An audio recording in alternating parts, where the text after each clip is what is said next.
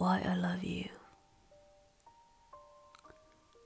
I love you not only for what you are, but for what I am when I am with you. I love you not only for what you have made of yourself, but for what are you making of me.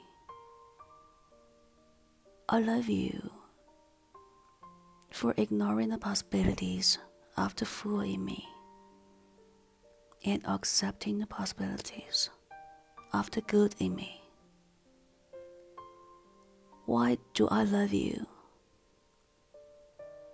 I love you for closing your eyes to the discord in me and for adding to the music in me by worshipful listening. I love you for helping me to construct my life, not a tavern, but a temple. I love you because you have done so much to make me happy. You have done without a word, without a touch, without a sign.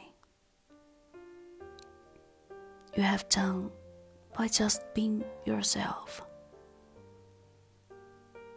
Perhaps, after all, that is what love means, and that is why I love you.